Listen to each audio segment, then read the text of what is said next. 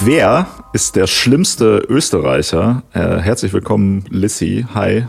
Äh, Hallo zu Marc. Dieser, zu dieser schon jetzt denkwürdigen Folge, würde ich mal sagen. Ich glaube, heute wird richtig gut. Ich glaube auch, heute wird ja. richtig gut. Ich äh, nehme dir mal kurz ein bisschen Arbeit ab und erkläre den Leuten, was wir hier machen. Wir machen hier einen True Crime Podcast und zwar nehmen wir da kein Blatt vor den Mund. Wir popeln so richtig geschmacklos in den Schicksalen verschiedener Leute rum. Kein Detail wird ausgespart. Äh, es ist alles natürlich rein äh, subjektiv und äh, je reißerischer, desto besser. Findest du, ja. das habe ich gut getroffen? Ja, und es ist alles despektierlich gemeint. Und ähm, Vielleicht reden wir heute sogar endlich mal wieder über Adolf Hitler. Man weiß es nicht. Man weiß es nicht. Es ist tatsächlich schon ziemlich lange her. Das ist ja, also zumindest für dich, ich würde nicht sagen für den Podcast, aber für dich ist das ja so Marken prägend, möchte man fast meinen. Äh, das bedeutet, je länger wir davon weggekommen sind, desto mehr wirst du eigentlich zu einem Schatten deiner selbst und das kann ich natürlich nicht verantworten. Ja, ja stimmt. Eigentlich ist, äh, wir hätten den Podcast auch die Adolf Hitler Guys und Girls, Boys and Girls nennen können. Ja, stimmt. Der Adolf Hitler Podcast, aber ja, irgendwie haben wir das ein bisschen aus dem Fokus verloren. Ich weiß auch nicht warum. Irgendwie zieht das, glaube ich, nicht mehr. Naja, aber hier, man merkt, also heute wird auf jeden Fall wieder eine Folge mit sehr viel unangebrachten Witzen über die Opfer von Gewaltverbrechen mhm. und äh, mit sehr viel Hass gegenüber einem Nachbarland von uns, für das natürlich völlig zu Recht jetzt hier im Fokus steht. Das heißt, äh, der, Euro, der, europäische Traum wird hier auf jeden Fall mit Füßen getreten heute. Frechheit. Also ich wollte, ich habe tatsächlich, ich habe hier eine Sektion in meinen Notizen, ne, wo man schon mal kurz disclaimen muss, zumindest aus meiner äh, Warte, dass ich da schon sehr viel zärtliche Gefühle für unser Nachbarland auch übrig habe. Da gibt es sicher einiges zu kritisieren, da werden wir gleich dazu kommen. Aber Austropop, äh, Salzburger Christkindlmarkt, Gulatschen, alles ganz exzellente äh, Erfindungen, würde ich sagen.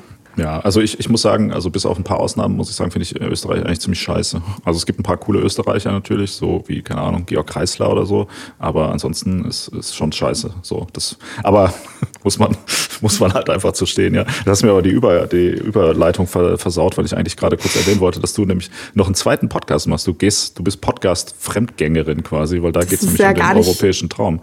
Ja, das ist ja das gar nicht richtig. Ich habe das natürlich vorher mit dir besprochen. Du warst aber zu diesem Zeitpunkt betrunken und hast es deshalb vergessen. Aber hast du das nicht, äh, also hast, du hast mich aber nicht um Erlaubnis gefragt, sondern du hast mir das nur mitgeteilt einfach. So, so geht das ja nicht. Ich wusste nicht, dass es hier, dass es hier bindend ist. Außerdem, also es ist ja äh, ein abgeschlossenes Projekt, zumindest as of now, äh, eine Staffel zeitlich, zeitlich eingegrenzt quasi, während das hier natürlich meine erste Liebe und mein Erstgeborenes ist, das ich ja niemals vernachlässigen würde. Ach so, ach so, ach so. Kannst du vielleicht mal kurz erklären, denn was in deinem anderen Podcast so passiert? Passiert ist oder was man da sich so anhören kann, damit ja. die Leute ganz geil darauf werden.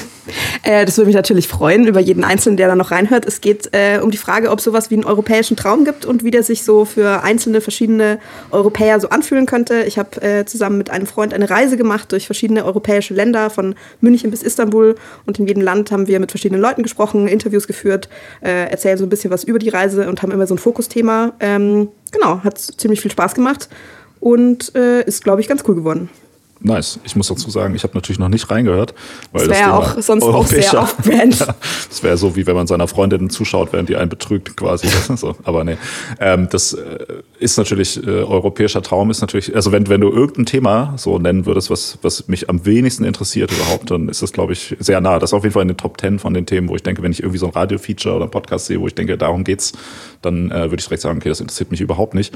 Aber wenn du da involviert bist, äh, bin ich natürlich guter Dinge, dass das äh, qualitativ sehr hochwertig äh, sein wird. Und deshalb höre ich auf jeden Fall mal rein. Vielleicht können wir hier mal demnächst eine Folge machen, äh, ob der ob Podcast besser Podcast oder war. schlechter ist als der Podcast hier. Das, äh, das können wir gerne machen. Also ich meine, man muss auch dazu sagen, ich möchte das gerne so einordnen. Ich finde nicht, dass das so ist, als würde man seiner Freundin beim äh, Betrügen zuschauen, sondern eher so, die Freundin hat einfach eine große Liebe für irgendwas, was du hast, so den Gartenbauverein oder so. Äh, und weil in einer sehr guten Beziehung muss man sich seine Freiräume lassen, geht die Freundin einfach ohne dich zum Gartenbauverein und kommt dann beschwingt und motiviert nach Hause Fertig, alle sind weil, glücklich. Weil sie da gefickt hat im Badgartenbauverein. ja. ja, weil sie da ja, Blumenzwiebel eingepflanzt hat, aber okay, never mind. Ja, ja. Ja, es ist ja auch eh egal, weil, also, keine Ahnung, ähm, Monogamie ist der größte Fehler der Menschheitsgeschichte. Das ist jetzt ein, das ist jetzt ein relativ starkes Statement, aber da gibt es auf jeden Fall äh, sehr viele gute Argumente, äh, die deinen Punkt bestätigen würden. Ja. Okay, äh, kommen wir mal zum heutigen Thema, nachdem wir hier weit genug abgeschweift sind. Und zwar äh, sprechen wir heute darüber, ähm, wer ist der schlimmste Österreicher? Und äh, da muss ich jetzt, das ist jetzt keine Überraschung, das Thema hatte ich ursprünglich mal äh, vorgeschlagen, hm. allerdings unter dem Fokus Hitler oder Fritzl, wer ist der schlimmste Österreicher? Ähm, genau, und du hattest das letztens äh, wieder nochmal aufgebracht, ähm, ja. das Thema. Magst du da kurz? Natürlich, äh, ich erzähle sehr gern diese Anekdote, wie ich mich schon in der Früh vorm Duschen, glaube ich, aufgeregt habe. Ich, äh, ich hier auch nochmal eben ein Argument für die Österreich-Liebe. Ich höre super gerne, äh, wenn ich mich in der Früh fertig mache, FM4 äh, ein ausgezeichneter Radiosender, wo die besten Musikempfehlungen herkommen. Deshalb bin ich aber ganz oft über äh, quasi österreichische tagesaktuelle Politik äh, am Morgen direkt besser informiert als über deutsche, was auch vielleicht ein bisschen ironisch ist. Und da hat äh, Karl Nehammer, der aktuelle österreichische Bundeskanzler, hat so viel Bullshit gelabert oder wurde eben zitiert in dieser einen Sendung, dass ich mir dachte, wir sollten doch äh, diese Folge vielleicht wieder machen. Das, äh, der aktuelle Stein des Anstoßes, wieso ich mich da so aufgeregt habe, ähm, war, dass ähm, er ein sehr umstrittenes amerikanisches Buch wohl zitiert hat. Das heißt Apocalypse Never. Ähm, Wow. Wow, ne? Ja. Ähm, Im Zentrum dessen steht so eine amerikanische Bewegung, wo darüber gesprochen wird, dass alle Warnungen, was eben den Klimawandel angeht und dass wir da dringend politisch eine Wende brauchen, dass das quasi überzogen ist, dass das alles mhm. überdramatisiert ist. Ah, genau. und ähm, er ist da quasi drauf eingegangen und das war ähm, wegen des aktuellen Anlasses war ja nochmal dieser Klimareport oder dieser dieser UN-Report, der immer mal wieder ähm, draufschaut, wie sieht es denn aus mit den Zielen, die wir eigentlich erreichen wollen? Ähm, ist es genügend oder ausreichend, die, die politischen Maßnahmen, die gerade ergriffen werden, was ja einfach nicht der Fall ist, dass es überzogen ist? Also er meint, es gibt herausragende Autoren, die ganz bewusst zeigen, dass dieser Untergangsirrsinn nirgendwo hinführt. Mhm. Was ich schon für einen, ja, also für eigentlich den politischen Führer eines Landes echt, also. Führer? Pun, pun intended. Ähm, ja. Echt einfach, also weiß ich nicht, da fehlen mir irgendwie so ein bisschen die Worte. Mhm. Ja, österreichische Politik ist also ganz schlimm. Deshalb auch, ich muss kurz mein Statement, wo ich gerade meinte, dass ich hasse Österreich, ähm, muss ich insofern einschränken. Das liegt aber, glaube ich, nur an der politischen Kultur da, weil es ja wirklich eine Katastrophe mhm. ist. Ähm, äh, alle Österreicher sind mir natürlich sehr sympathisch, wenn sie auch ihre ähm, Politik hassen. Ja, der, der gerade amtierende Bundeskanzler ist auch von der äh, ÖVP, heißt sie, ne? Oder F FPÖ, Freiheitliche Partei Österreich, oder? Ähm, das sind doch die noch Nazieren, die ÖVP, also die, ich, man könnte sagen, vielleicht einfach halt CDÖ quasi ist das. Ja, also okay, mag, mag sein, dass ich die durcheinander geschmissen habe. Ah, doch, du hast recht. Äh, Österreichische Volkspartei, ÖVP. Ja, okay. Ähm, ja, also es sind nur die, die Halbnazis, sagen wir Ja, so. aber also weiß ich nicht, die Grenzen sind da ja auch so ein bisschen fließend. Ich habe dann Absolut. mir so ein bisschen angeschaut, was er noch an äh, amüsanten Sachen gesagt hat. Und jetzt gerade erst im März gab es auch so ein Interview, zur, wo es um die Grenzpolitik der EU ging, was mir dann natürlich auch, also anderes Podcast-Thema dann äh, direkt aufgefallen ist. Und ähm, da meinte er, dass ähm, jetzt gerade quasi der, ähm, der, die österreichische Bundespolizei be besichtigt gerade die, die US-Grenze, ähm, um sich anzuschauen, wie die das denn so machen. Und er meinte so, das wäre eine super Methode. Wir brauchen auch wirksame Barrieren. Sie müssen hoch sein, sie müssen tief in den Boden reichen und sie müssen konsequent überwacht werden, technisch und personell, weil so geht es ja auf jeden Fall nicht weiter. Ja, was auch tief in den Boden reichen sollte, ist das Grab, was man dieser Person ausheben sollte, sofort, um den dort lebendig zu begraben. Aber ähm, lass uns doch vielleicht, bevor wir noch weiteren Leuten den Tod wünschen. ah, ne, okay, nee, das wird jetzt häufiger, häufiger passieren. Ne? Okay, wir, wir, ich habe eine geniale Idee, wie wir diese Folge strukturieren. Und zwar, jeder wirft random einfach einen Namen rein. Mhm. Dann besprechen wir das kurz und dann bewerten wir das auf einer Skala von 0 bis 5. Von 0 äh, bis schlimm, 5? Wie schlimm die Leute sind. Und zwar 5 ist äh, richtig schlimm mhm. und 0 ist richtig, also gar nicht so schlimm. Aber also quasi, das ist jetzt nur eine Evilness-Punkte-Skala. Also 5 ja. ist richtig schlimm, 0 heißt jetzt aber nicht, ist total in Ordnung, sondern hat sich einfach nichts nee, Schlimmes zu Schulden kommen lassen. Genau, das heißt nicht, dass die Person cool ist oder gut oder so, sondern einfach, dass sie jetzt nicht so schlimm ist. Also so wie, keine Ahnung, wer ist denn nicht so schlimm? so Ricarda Lang oder so. Okay. Okay, interessantes Beispiel. Also es, ja, ich weiß nicht mehr, oder was, was gibt es denn sonst noch so für Leute? Also du weißt halt so jemand, der halt irgendwie mhm. nicht so richtig was macht und einfach nur so existiert halt und ab und zu also du meinst so wie Scholz? Sagt. Ja, nee, ich finde, ich finde Scholz ist zu, äh, hat zu viel Macht, um den mhm. auf Null einzuordnen. Also da könnte ja. man, das ist, muss man ein bisschen kontroverser diskutieren. Ja, das ist halt, das ist tatsächlich schon direkt ein sehr guter Punkt ähm, mit der Macht nämlich. Da habe ich sehr viel drüber nachgedacht, da können wir dann gleich nochmal schauen. Also ja, äh, sozusagen, wie groß da der Einflussbereich dieser Person ist, finde ich, sollte auf jeden Fall in unsere Bewertung mit einfließen. Ja. Möchtest du die Ehre haben und die ersten Österreicher oder die erste Österreicherin nennen, über die wir reden können, wie schlimm sie ist? Oder Österreicherin, okay, wir können gerne mit einer Österreicherin anfangen. Also ich habe so ein bisschen, äh, ich habe so ein bisschen historisch geschaut. Ich dachte, was gibt es denn da für lustige Beispiele? Ähm, wenn du schlimme Österreicher eingibst, dann äh, kommen natürlich auf jeden Fall erstmal so die, die Serienmörder und Mörderinnen Bestenlisten. Und ich dachte, zu unserem True Crime Format passt es natürlich sehr gut. Absolut. Äh, also habe ich mich da so richtig ausgetobt. Ähm, und ich steige gleich endlich ein. Mal. Ja, ich endlich schon die mal. ganze Zeit eigentlich einen True Crime. Lass mal einfach einen True Crime Podcast ab sofort machen. Das Ja, ist aber das was wollen ist die Leute dann- eigentlich hören. Was ist dann unser, was ist unser USP, dass wir so richtig geschmacklos sind? Also während alle anderen Ja. sagen, während alle anderen sagen so, ja, nein, das ist ja, wir wollen die Psyche des Menschen ergründen und so, lassen wir diese ganzen, diesen Kulturfirnis lassen wir fallen und sind mehr so die Bildzeitung der True Crime Ja. Podcasts. Ja, voll. Nee, äh, noch darunter. Wir nennen den, wie heißt, Mordgeil heißt der Podcast. Und dann ist so die ganze Zeit so, dass wir uns darüber lustig machen, wie dumm die Leute sind, die sich haben umbringen lassen von irgendwem und so weiter. So richtig Hm. respektlos gegenüber den Opfern. Dann äh, reden wir auch über die Angehörigen der Opfer und machen uns die Mhm. ganze Zeit über die lustig und versuchen die während der Folgen anzurufen und äh, uns da live mit denen zu unterhalten. Irgendwie Ich finde auch sehr wichtig, dass die ganze Zeit, äh, dass die ganze Zeit beschrieben wird, wie alle Beteiligten aussehen. Also die Mörder, die Opfer, besonders auch die Angehörigen. Ja, und wir, genau, wir verlinken immer so Fotos irgendwie auch Ja. unten dann. Also eigentlich im Prinzip schon das, was alle anderen True Crime Podcasts im Prinzip auch machen, nur dass wir vorher uns nicht dafür entschuldigen, dass Ja. wir äh, jetzt uns wie Arschlöcher verhalten. Ja, okay, Okay. aber let's go. Äh, True Crime. Wen hast du am Start? Ja, ich habe am Start, äh, vor allem, man muss, auch, man muss auch appreciaten, wie geil die Namen einfach alle sind. Also ich habe am Start Elf- Elfriede Blauensteiner. Ist dir die vielleicht auch begegnet? Äh, Habe ich äh, auch gesehen bei der Ja, Recherche. Ja, also finde ich richtig nice. Äh, die war spielsüchtig. Also ist auch ist so, eine, so eine gute Telenovela-Story. Spielsüchtig und hat sich dann so, äh, so ältere Herrschaften gesucht, die wohlhabend und pflegebedürftig waren. Ähm, und die hat dann die quasi so um den Finger gewickelt ähm, und hat das so eingefädelt, dass äh, sie quasi im Testament stand. Ich glaube, bei manchen Leuten hat sie das tatsächlich geschafft, dass die sie ins Testament geschrieben haben. Ansonsten hat sie die Testamente einfach mit Hilfe von so einem Rechtsanwalt gefälscht.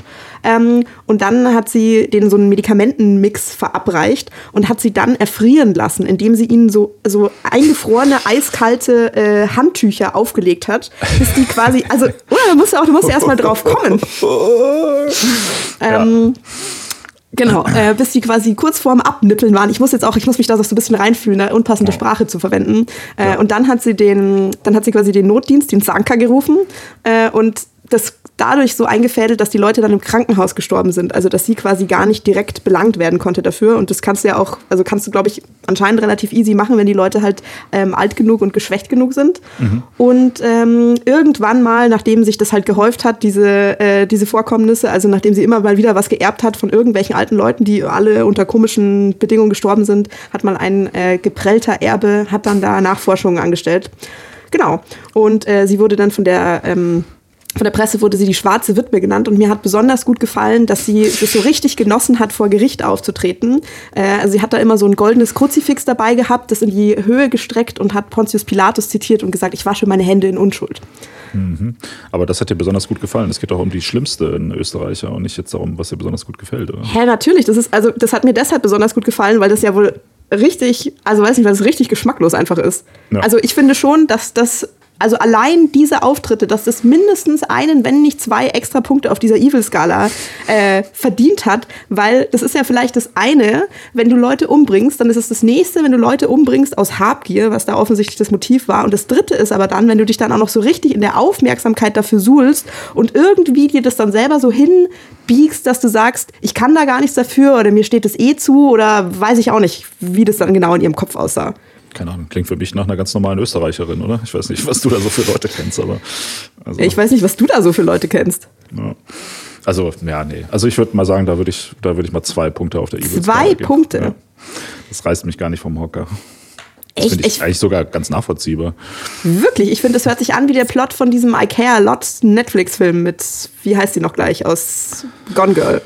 Habe ich nicht gesehen. Äh, Rosamund Pike. Ja, genau.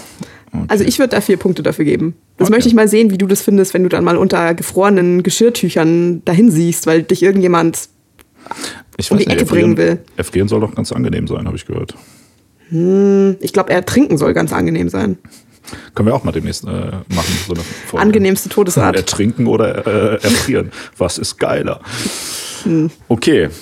Mm, Dann machen wir mal abwechselnd einfach. Mhm. Ich überlege gerade, wo man mal hier anfangen kann. Wie wär's denn mit. Äh, Also Adolf Hitler. okay, ich wollte ja. gerade sagen, es ist schon wichtig, du musst mir bitte, du musst mir auf jeden Fall ein buntes, äh, ein, ein, ein farbenfrohes Bild zeichnen, um mich auch zu überzeugen, dass ich möglichst viele Punkte gebe. Ich würde gerne diesen Pitch mal hören. Stell dir mal vor, ich hätte noch nichts von Adolf Hitler gehört. Ja. Wie würdest du mir den vorstellen? Ähm, Adolf Hitler war ein äh, Maler und Politiker, in zweiter Instanz auch Politiker, der äh, irgendwann Ende des vorletzten Jahrhunderts geboren wurde in Österreich und ähm, von dort aus nach Deutschland ausgewandert ist und dort versucht hat mit seiner ähm, Partei, die recht komische Ansichten ähm, hatte, vor allem über Nicht-Deutsche und da im Speziellen über Juden, hat er so eine Art äh, Regime aufgebaut in Deutschland und dann auch noch so einen Krieg angezettelt damit und so weiter. Und hinterher waren dann so irgendwie 60 Millionen Leute tot. Ja. Und man munkelt, dass er vielleicht homosexuell war, aber man weiß es nicht genau. Hä, inwiefern spielt das jetzt mit der schlimmste Österreicher? Das ist ja jetzt wohl kein Argument.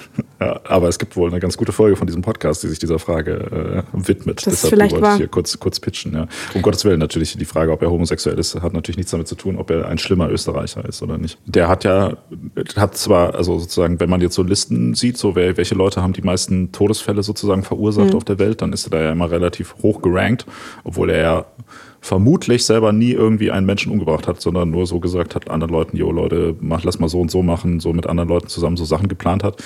Ähm, plus ähm, wie, wie ein anderer, der, der immer hochgerankt ist auf solchen Listen, Josef Stalin ja mal, oder man, das ist so ein Zitat, was glaube ich ihm zugerechnet wird, der sagte, der, der Tod einer, eines Menschen ist eine Tragödie, der Tod von 100.000 Menschen ist eine Statistik. Und daher ja. ist natürlich die Frage, wie schlimm war Hitler denn jetzt eigentlich wirklich so auf, auf, dem moralischen Level im Vergleich zum Beispiel zu dieser schwarzen Witwe, die halt wirklich daneben steht, wenn Leute irgendwie unter gefrorenen Handtüchern erfrieren, während der jetzt halt einfach in so einem Büro rumsaß und irgendwie so, so Hirngespinste aufgeführt hat halt. Ich meine, das ist ja so eine Grundsatzfrage, da sind wir auch, ähm, also da sind wir gefühlt schon, schon ein halbes Dutzend Mal in diesem Podcast auch dran gestoßen. Also ob das ob das schlimmer einzuordnen ist, wenn du, wenn du persönlich Hand anlegst oder wenn du in Anführungszeichen nur ähm, die Befehle dafür gibst. Also ich finde auf jeden Fall, dass dieses 100.000 Menschen sind nur ein Statistikargument, dass man das so gelten lassen kann. Das ist schon, also das hat ein Statistiker, hat dieses Argument gebracht. Ja, okay. Ja, ich, was gibst du denn jetzt da zu lachen? Also, also ja, also ich habe, also ich meine natürlich, so wird das, so wird das ja immer wahrgenommen, auf mhm. jeden Fall. Aber ich habe nicht das Gefühl, dass es so viele Leute gibt, die das jetzt diese Aussage unterstreichen würden. Naja, also, wieso? Also eine Stalinistin. Nee, das stimmt doch gar nicht. Also wenn du das, wenn du das jetzt kleiner runterbrichst, das ist ja nichts anderes als dieses, also eigentlich ist es nichts anderes als dieses, wenn du, äh, wenn du einen Zug umlenken könntest, damit der nur eine Person statt zwei Personen überfährt. Mhm. Wäre das dann die bessere Option? Das ist eigentlich ist es egal, ob das zwei, also egal, in Anführungszeichen, ob das zwei oder hunderttausend Personen sind, es sollte trotzdem jeder einzelne dieser sollte so gewichtet werden. Da haben wir auch schon mal eine Folge drüber gemacht. Ja. Es ist besser, einen oder zwei Menschen zu töten. Ja. Ich finde es schon perfider oder noch erschreckender, wenn du, obwohl du nicht diese Distanz hast, weil, also, ich hoffe, ich komme nie in die Situation, wo ich solche Entscheidungen treffen müsste. Äh, aber das natürlich. Keine politischen Ambitionen. Nee. Möchtest du nicht Bundeskanzlerin werden? Meinst du, das wäre gut für uns? Voll. Ja? Also besser, besser als jetzt auf jeden Fall wird es laufen. Und ich bin gar nicht mal so ein Scholz-Hater. Aber ich glaube, du würdest das sehr gut machen.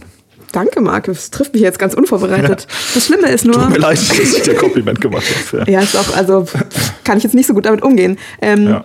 Aber das ist, vielleicht ist es tatsächlich ein ganz guter Punkt. Ich, also gut, weiß nicht, ich will jetzt gar nicht so sehr Scholz haten, aber der wirkt halt immer sehr, der wirkt sehr distanziert, was viele Dinge angeht. Dadurch wirkt er auch, also er macht einen sehr unsympathischen Eindruck, was eigentlich keine so große Rolle spielen sollte. Aber wenn du dem nicht abkaufst, dass er sich eigentlich drum schert, was passiert, ich glaube schon, dass sowas oft nicht so gut fürs politische Klima ist. Und der Punkt ist, ich glaube aber, dass du schon, um überhaupt diesen Job machen zu können und es auszuhalten, du brauchst eine gewisse Distanz und das ist quasi dein Vorteil oder dein, dein notwendiges Werkzeug an dieser Stelle. Aber das ist auch, ja, das ist dein, deine Achillesferse.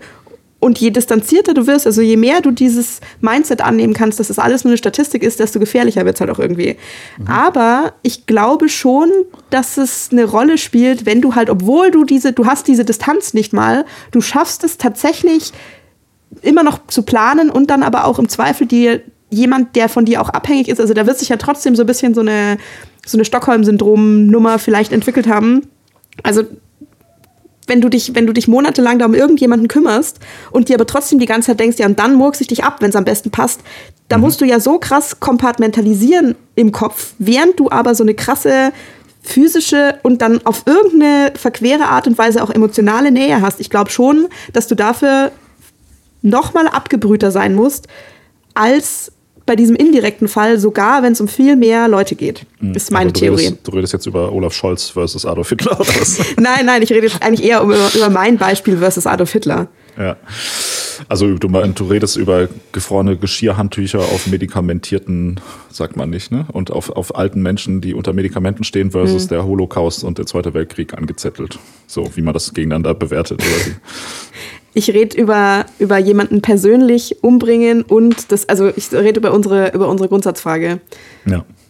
Ich ich finde es schwierig, aber äh, ich glaube, es sind, es sind zwei verschiedene Arten von äh, mhm. böse, in Anführungsstrichen, wobei ich das Wort böse jetzt eigentlich auch nicht so mag. Wie haben wir das hier heißt? Es ist ja der schlimmste Österreicher. Ja, schlimm. Schlimm, ja, ist vielleicht auch nicht so das beste Wort, aber es, ich, ich würde jetzt mal im Großen und Ganzen, ähm, ich, bin, ich bin ja eine Person, die politisch eher vielleicht auf der linkeren Seite des politischen Spektrums steht. Deshalb muss ich sagen, dass ich nicht so ein großer Fan von Adolf Hitler bin, auch von dem, seinen politischen Ansichten, mhm. jetzt mal mhm. unabhängig ähm, von den Dingen, die er so äh, dann angerichtet hat in der Weltgeschichte. Das ist so eine Sache. Aber ich finde schon für seine politischen Ansichten würde ich schon hier ihm eine 5 von 5 geben, auf jeden Fall, für die Evilness.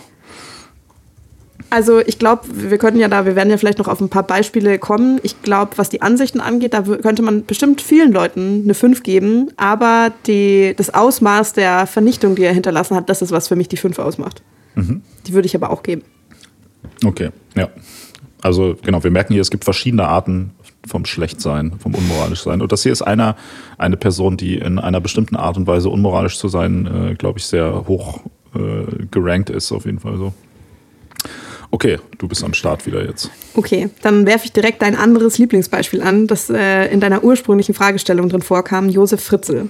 Aber das, da, da, die Leute hören das ja nur, um zu hören, wer, was wir über Adolf Hitler und über Josef Fritzl sagen. Meinst du? Jetzt, jetzt, schalten alle ab danach, ja. Nee, meine ich nicht. Das ist tatsächlich, macht es Sinn, das auch hintereinander zu ranken, weil das ist nämlich genau der, der individuelle Fall der. Ge genau, genau. Also das war jetzt auch, ja. das war die ja. Idee dahinter. Also ich meine, dass, dass, dass Hitler auf jeden Fall das Totschlagargument, was sozusagen, äh, was das Ausmaß angeht, ähm, und wo das bedeutet, also wie, wie, kann ich quasi meine, meine Macht maximieren und die dann auch maximal für, für schlimme Auswirkungen für so viele Menschen wie möglich einsetzen, da, also gibt es sicher noch, gibt's noch andere Beispiele mhm. in der Weltgeschichte, aber der ist da schon äh, ganz weit oben. Und das aber ist eben. Wenn, genau, wenn ich, also ich als jemand, der jetzt nicht weiß, wer das ist, wie würdest du mir den pitchen dann? Hitler oder Fritzl? Nee, Fritzl. Ach so, ich, und ich wollte sagen, das Gegenbeispiel sind dann eben Leute, die in ihrem sehr kleinen Wirkungskreis dafür maximal äh, maximalen Schaden angerichtet haben, den man auf einer anderen Skala eben schon auch mindestens genauso schlimm, wenn nicht vielleicht sogar auf dieser spezifischen Skala als schlimmer bezeichnen könnte, weil das eben Leute sind, die dir persönlich so nahe stehen. Das ist ein, äh, ein österreichischer, ich glaube, der war damals schon Rentner, auf jeden Fall ein, ein, ein älterer Herr, ein Mann, der ähm, seine eigene Tochter in einen Keller verließ, das er vorher vorbereitet hat, in seinem Garten eingesperrt hat und dort 24 Jahre lang gefangen gehalten hat. Er hat sich äh, quasi regelmäßig an ihr vergangen und hat insgesamt sieben Kinder mit ihr gezeugt. Ähm, er hat es zumindest mutmaßlich äh, geschafft, das Verschwinden seiner Tochter vor seiner Frau und auch vor dem Rest der Verwandtschaft äh, damit plausibel zu erklären, indem er behauptet hat, sie hat sich einer Sekte angeschlossen. Er hat sie auch gezwungen, Briefe zu schreiben, wo sie sich immer mal wieder meldet und das quasi bestätigt hat. Und äh, er hat dann auch ein paar dieser eben unehelich gezeugten Kinder, hat er quasi so vor der, äh, vor der Treppe einfach so abgelegt auftauchen lassen und dann selber aufgezogen, äh, weil ja in diesem Verlies dann auch kein Platz mehr war. Ähm, auch das hat angeblich seine Frau ihm alles so geglaubt. Äh, und irgendwann äh, konnte quasi, weil eins der Kinder, äh, ich glaube, einen Krankenhausaufenthalt gebraucht hat oder so, kam das dann alles raus äh, und er wurde quasi äh, festgenommen. Tu mich ein bisschen schwer, mich mit unserem, mich mit unserem Konzept da jetzt anzufreunden, da in die Details zu gehen, aber man hat ja dann sehr viel über diesen, über diesen Fall auch gelesen, wie, wie du das über dich bringen musst, jeden Tag dein eigenes Kind da zu sehen, das in diesem Verlies da vor sich hin sieht, die da rauskam, die, die fast alle Haare verloren hatte am Schluss, die keine Zähne mehr im Mund hatte, weil die auch so krassen Vitamin D-Mangel hatte, weil Menschen halt nicht dafür gemacht sind, mhm. ohne Sonnenlicht im Keller zu hausen so. Ja. Und dann noch mehr Kinder zu zeugen. Ich weiß gerade gar nicht, ob vielleicht denen auch irgendwie Gewalt angetan wurde, aber auf jeden Fall, du hältst dir da so deinen eigenen Inzest-Harem da irgendwie. Und du musst ja jeden Tag wieder diese Entscheidung treffen, ich führe das jetzt weiter. Das, das frisst doch dein ganzes Leben auf. weiß ich nicht. Also, und auch das, das, also das war so gut vorbereitet auch. Das ja. wurde mit so einer kriminellen Energie aufrechterhalten, so dieses, dieses Zweitleben. Das macht mich aufrichtig betroffen. Ja, das passt jetzt aber nicht in unser True Crime Podcast Konzept, was wir gerade erarbeitet haben, Sorry, dass sich das aufrichtig betroffen macht. Ja, dann müsstest du eher sowas sagen, hä, warum hat der denn nicht noch mit den Kindern von seiner Tochter noch eine Familie gegründet oder sonst irgendwas? Ja, gut, bin ich jetzt, sorry, bin ich jetzt kurz, ja. aus, bin ich jetzt kurz aus der Rolle ja. gefallen. Ähm, ja. Also, nee, aber, äh, ja. Was, was, also sozusagen aus der anderen Warte betrachtet, was, was kriminellen, kreativen Genius angeht, äh, ist es schon ziemlich weit oben so. Hm.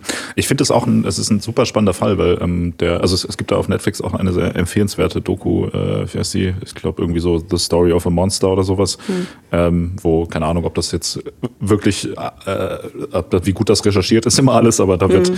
äh, da wird irgendwie er damit zitiert, dass er irgendwie, der hat ja auch Tagebuch geführt, glaube ich, wo er darüber ein bisschen reflektiert hat irgendwie und ähm, er hatte wohl dazu gesagt, dass er ähm, sich darüber bewusst war, dass das, was er da tut, falsch ist, aber er fand das so geil, das zu machen, dass er es halt einfach nicht, nicht machen konnte.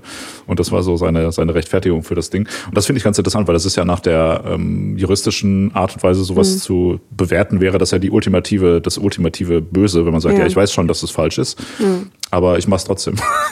so. Und das war offensichtlich seine, seine Herangehensweise, weil er sagt, okay, ich kann mich da nicht dagegen wehren äh, das, das so zu tun. Das finde ich, weiß ich nicht, ist eine, eine sehr interessante Aussage, über die ich danach sehr, sehr häufig mhm. nachgedacht habe, irgendwie. Ich weiß nicht. hast du schon mal, hast du schon mal in deinem Leben was gemacht, wo du wusstest, okay, das ist moralisch falsch, aber ich will es jetzt aber machen? Und wenn ja, was? also keine Ahnung. Ich glaube, dass, dass jeder Mensch immer mal ja, wieder in seinem Familienmitglied ist im Keller gelandet. Ja. Nee, ähm, ich, also ich glaube, jeder Mensch hat immer mal wieder so Momente, wo du dir denkst, und das können ja ganz, ganz kleine Sachen machen, wo du genau weißt, das ist jetzt eigentlich nicht in Ordnung. Ich weiß auch nicht. Du so eine kleine White Lie oder du, ich weiß auch nicht. Ähm, nimmst irgendwie eine Gelegenheit wahr, wo du genau weißt, hm, ich weiß auch nicht, damit pinkel ich irgendjemand ans Bein oder ja. du, oder du machst einen Witz, der unter die Gürtellinie geht, den du nur machen kannst, weil du die andere Person sehr gut kennst und damit irgendwie in so eine, in so eine offene Wunde bei der piekst. Solche Sachen. Ja ist alles auf einem vergleichbaren Level. Naja, natürlich nicht. Und wenn ich irgendwelche Familienmitglieder im Keller hätte, dann würde ich dir, dann würde ich dir nicht, äh, dann würde ich dir natürlich nicht erzählen. Aber du bist ja auch wieder ins Fettnäpfchen getreten, weil ich habe gar keine Familienmitglieder übrig. Da. Aha, das stimmt doch gar nicht. Ja. Du bist eine Schwester. Ja. Die du im Vergieß einsperren könntest. Also tu mal nicht so. Viel zu viel Arbeit, Gott. Ja. Ja, Nee, also äh, auf jeden Fall bedenklich und äh, ich finde, wie gesagt, also auf, auf dieser Skala, die wir mhm. gerade, also so von, von dem so geplanten, distanzierten Bösen, wo mhm. Adolf Hitler so der ein sehr extremes Beispiel ist, ja. ist eher so das, das extremste Beispiel, was man sich vorstellen kann auf dem persönlichen. Also auch gerade durch diese familiäre Nähe und auch ja. dieses Inzest-Tabu und so weiter, was man da natürlich, also da ist ja irgendwie alles dabei, wo man denkt so, ja. was ist los mit dir? So, ja, und vor allem auch, also geplant, ja auch, also es ist ja auch was anderes. Also ich, finde schon, es ist auch nochmal was anderes, wenn du, wenn du ein, ein Level an Macht erreicht hast, wo du einfach nur, du schreibst ein paar Zeilen und dann regelt das schon irgendjemand für dich. Der muss ja selber, der hat diesen, äh, ich, ich glaube, ich weiß nicht, ich glaube, den Bunker gab es vielleicht schon, aber der muss es ja trotzdem alles, ohne dass es jemand so offensichtlich mitkriegt, alles so eingerichtet haben und so weiter, dass sie da überhaupt bleiben oder sein kann und das nach und nach, also da auch immer wieder so viel Energie und eigene, also mit seinen, mit seinen Händen da Arbeit reingesteckt haben. Also Planung völlig drüber so. Dann mhm. diese persönliche, emotionale Komponente und das, was du vorher gesagt hast, der wusste ganz genau, das ist falsch und hat aber seinen, seine eigene Befriedigung da irgendwie über ja, das Leben von wem anders gestellt, weil das ist ja nicht, also weiß ich nicht, es ist jetzt vielleicht nicht toll, wenn du dein, wenn du dein ganzes Leben, deine, deinen Sexualtrieb nicht so befriedigen kannst, wie du es gerne wolltest, aber da stirbt keiner dran.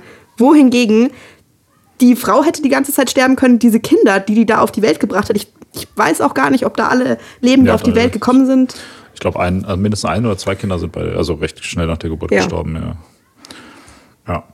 ja, ist schon krass. Und vor allem auch 24 Jahre ist auch schon so eine ja. interessante Zeitspanne, um sowas durchzuziehen. So, das muss man, muss man sagen. Vielleicht können wir bei dem Thema trotzdem auf einer positiven Note äh, enden. Es gibt äh, online so Bilder äh, vom Stammbaum von Josef Fritzl. Die sind eigentlich ganz witzig. Hä, was? Warum? ja weil es so ist. Okay, also wie viele Punkte? Hä, welcher Stammbaum? Sorry, ich muss jetzt kurz Kontext, Kontext geben. Ja, also halt welche, also wenn du, weil der hat ja mit seiner Frau auch mehrere Kinder und mit seiner Tochter mehrere Kinder und ja. so. Also wenn du das als Stammbaum aufzeichnest, ist das eigentlich ganz witzig. Okay. Also jetzt rein grafisch ist es interessant, weil Stammbäume meistens nicht so aussehen halt, außer natürlich äh, in, in, Ingolstadt. Aber das ist ein anderes Thema. Ähm, also Fritzl, wie viele Punkte würdest du da geben? Ich habe eine Vermutung. Fünf. Ja, okay, würde ich, würde ich auch geben. Das heißt, äh, wir wissen schon mal, dass wir später irgendwann mal nochmal darüber reden müssen, äh, tatsächlich, hm. ob Hitler oder Fritzl äh, schlimmer ist. Okay, aber lass mal schauen, ob es noch andere Anwärter gibt äh, mhm. auf diesen, diesen Titel. Ich bin dran, ne? Ja. Machen wir mal was. Äh, ja, komm, wir gehen jetzt mal in dieses Politikthema rein. Mhm. Ähm, ich weiß nicht, wo wir. Komm, fangen wir, fangen wir an mit Sebastian Kurz. Super. ja. Ähm, da, ich weiß auch nicht, ich meine, ja, das der, der ehemalige äh, österreichische Bundeskanzler, der dann äh, überraschenderweise wegen Korruptionsvorwürfen und so weiter und Ermittlungsverfahren zurückgetreten ist und jetzt ähm, mit, äh, wie heißt er, Peter Thiel, dem Obervolltrottel, äh, neoliberalen äh, Investment-Dude im Silicon Valley, der komplett wahnsinnig ist, äh, zusammenarbeitet. Ähm, auch quasi Mitglied der äh, CDÖ, wie ich es jetzt mal sagen würde, also oder ÖVP, wie es in äh, falsch heißt in, in Österreich.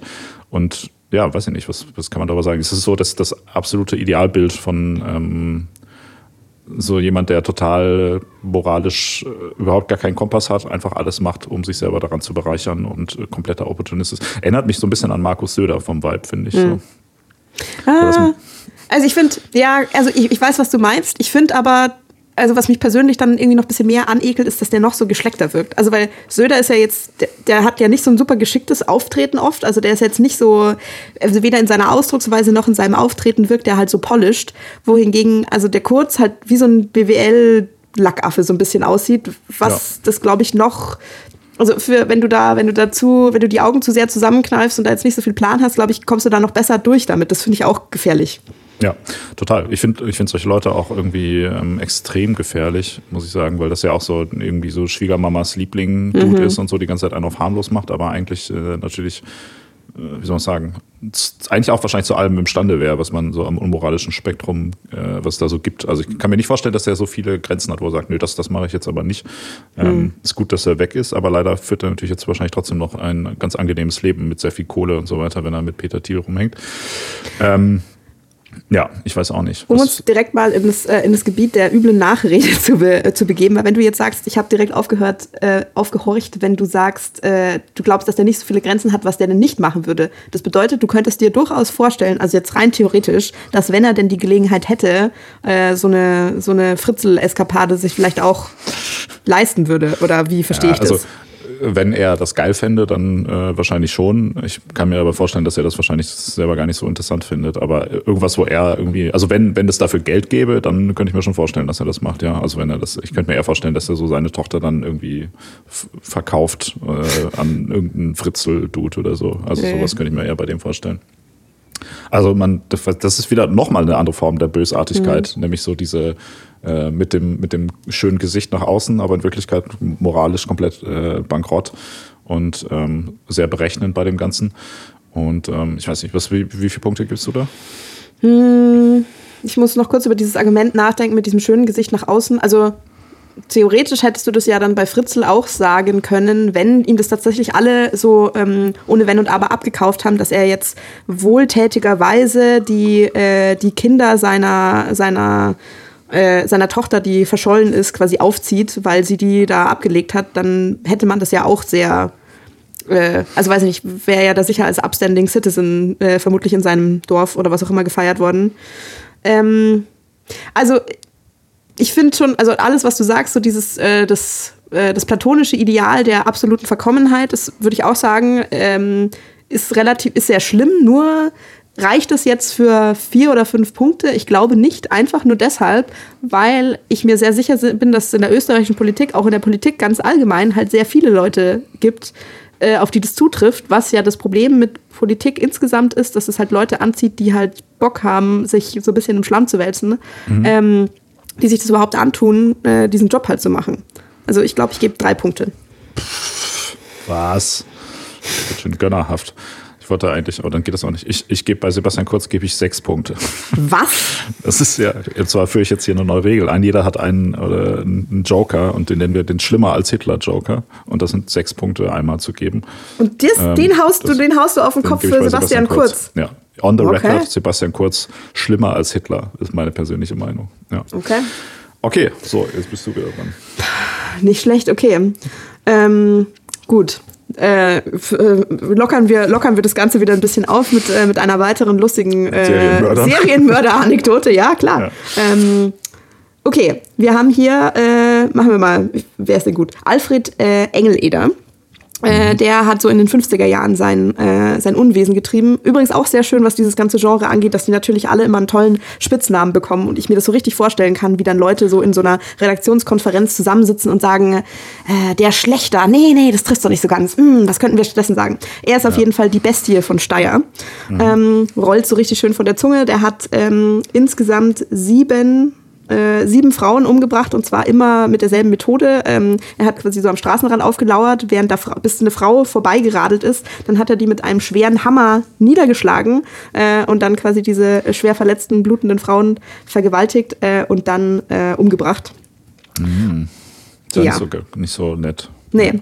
Und äh, also bei seiner letzten Tat wurde halt. Im Bereich, im ja. Bereich von äh, pietätvollen True Crime Podcasts. Ja, das ist doch. So, also, ach, das finde ich aber nicht gut. Nee, das finde ich echt nicht gut, dass er da. Echt, Leute das ist nicht in Ordnung. Hat. Nee. Tja. Finde ich nicht. Das, I, I, do not support this. I do not endorse uh, murder and rape. Das, äh, das ehrt dich sehr, aber er hat sich davon auf jeden Fall nicht abhalten lassen. Und als er nach seinem, also er wurde bei seiner letzten Tat, wurde er quasi äh, überrascht äh, von einem Motorradfahrer und konnte deshalb dingfest gemacht werden. Äh, er hat als Tatmotiv Hass gegenüber Frauen angegeben, dass sie das einfach verdient haben. Äh, mhm. Und äh, aber jetzt, um, jetzt kommen wir zum lustigen Teil. Ähm, er wurde dann, also er hat eine lebenslange Haftstrafe bekommen, wurde aber dann aber ähm, irgendwann entlassen, so fünf, 35 Jahre später, und wurde dann wiederum zehn Jahre später von seiner damaligen Freundin ermordet. Mm, nice. Oder? Ein bisschen ausgleichende Gerechtigkeit. Man, ich, also, soweit ich weiß, ist nicht bekannt, ob sie ihm vielleicht auch erstmal so einen Hammer auf den Kopf gedrischt hat. Ja. Ja, aber das ist doch also wenigstens ein Happy End für die Geschichte. Ja. Finde ich gut. Ja, finde ich, find ich besser auf jeden Fall als die, den anderen Fall der Serienmörderin, die du hast. Aber es erscheint, erscheint mir auch so ein bisschen wie so ein, ein, ein bisschen wahrscheinlich ein äh, Mensch, der vielleicht gewisse psychische Probleme hat. Ja. Über ähm, den wir hier einfach vorschnell urteilen, vielleicht. Man weiß es nicht. Also jetzt, jetzt weißt du wirklich sehr weit vom Konzept ab. Der war offensichtlich, war der, war der total krank äh, und muss ja. jetzt hier auch dringend äh, publikumswirksam auseinandergepflückt werden. Ich meine, also diese, diese Kombination, oder deshalb hat er es auf die Liste geschafft, A, wegen dieser Kombination von, von Gewalteinwirkung äh, oder also physischer Gewalt und dann noch zusätzlich sexueller Gewalt, mhm. äh, weil das, glaube ich, schon, die Psychologie nennt das eine schwere seelische Abartigkeit äh, vermuten lässt. Ja. Ähm, und weil ich auch aus feministischen Gründen fand, dass zumindest eine Person, auf, wenn wir über schlimme Österreicher reden oder schlimme Menschen im Allgemeinen, wenn die sagt, ja. Hass auf Frauen ist auf jeden Fall Rechtfertigung genug, um was auch immer zu tun, das finde ich nicht in Ordnung. Finde ich auch nicht gut. Ich gebe ja. mal ähm, vier Punkte da. Ja, gehe ich mit. Sehr gut. Also schlimmer als Sebastian Kurz. Ja. Sagst du? Ja, ja, tatsächlich. Ja? Okay, okay. Kontroverse Meinung, aber wenn du das so siehst, ja. Okay. Ähm, vielleicht ähm, können wir noch gerade so eine obvious Person, die aber so ein bisschen im Schatten von einer anderen Person steht, die wir ja schon besprochen haben, mhm. äh, vom Tisch wischen. Und zwar mhm. äh, Wolfgang, Wolfgang Priklopil, mhm. der Entführer von Natascha Kampusch, wo ja Natascha Kampusch, glaube ich, ähm, die mittlerweile berühmtere oder der berühmtere, also ein interessanter Fall, dass da das Opfer im medialen Fokus sehr viel bekannter mhm. ist als der Täter, was ja sehr selten ähm, der Fall ist. Ähm, genau. Und ähm, ja, ich weiß nicht, da ging es darum, dass er quasi, ich weiß gar nicht, wie alt war die so, als er die entführt hat, die auf jeden Fall minderjährig. Okay, ja. Ähm, gut, das ist sehr minderjährig mhm. in dem Fall, ja, genau. Mhm. Äh, die quasi entführt hat und ich glaube acht oder zehn Jahre irgendwie auch festgehalten hat und ähm, äh, ja, ich weiß acht nicht, Jahre um die, lang. Genau, um die äh, genauen Details dieser Sache ist, ist, ist jetzt auch nicht so ganz, glaube ich, alles so gut detailliert. Das ist aber ja wohl kein, äh, in dem Sinne, im engeren Sinne, ein Sexualstrafverbrechen gewesen. Sorry, ähm, sagst du, ist nicht oder ist? Es, es ist nicht ein Sexualstrafverbrechen gewesen, oder? Tatsächlich? Also da habe ich, äh, also sorry, muss ich dich jetzt, glaube ich, korrigieren. Ähm, also wie ich das immer verstanden habe, hieß es doch, dass sie sagte, irgendwie die hätten, also er hätte sie jetzt nicht vergewaltigt oder so, sondern die hätten halt da im Keller die ganze Zeit so gechillt und so. Nee, oder bei ihm in der Wohnung. So. Da weiß ich jetzt nicht, ehrlich gesagt. Also, ähm, sie hat ja auch, sie hat ein Buch geschrieben und da gibt es einen Film wohl drüber. Den Film habe ich nicht gesehen, weil ja. das ging mir dann irgendwie zu weit. Ich habe auch das Buch nicht gelesen, aber ich habe mal einen äh, Interview-Podcast mit ihr gehört, glaube ich. Mit ihr oder über sie, haha. Ähm, und da kam das wohl schon raus, dass auf jeden Fall in dem Buch, es wird jetzt nicht explizit beschrieben, aber das wird schon sehr eindeutig, hm, okay. scheint es wohl durch. Wir, wir arbeiten hier so wie alle, so wie alle seriösen True Crime Podcasts mit, äh, mit Mutmaßungen. Ist ja egal, wir brauchen ja auch keine Fakten jetzt über hm. das Verbrechen, sondern wir brauchen ja nur eine Einordnung ähm, der Stra Schwere der Schuld des hm. Täters. Und ähm, leider, und das muss man sagen, man ist ja sehr relativistisch, was solche Sachen hm. angeht. Und ich finde so im Vergleich zu Fritzel ist das leider für mich nur äh, eine 4. Also ja, was ich so schlimm fand an dem Fall und was ich auf jeden Fall erwähnen wollte, selbst wenn man ihn jetzt insgesamt vielleicht nicht als äh, Top 3 oder als äh, oberste Messlatte für unsere Skala einordnet, ist, dass aus meinem Empfinden dieser Fall zum ersten Mal so eine ganz große Debatte darüber angestoßen hat, wie sich ein Opfer richtig zu verhalten hat.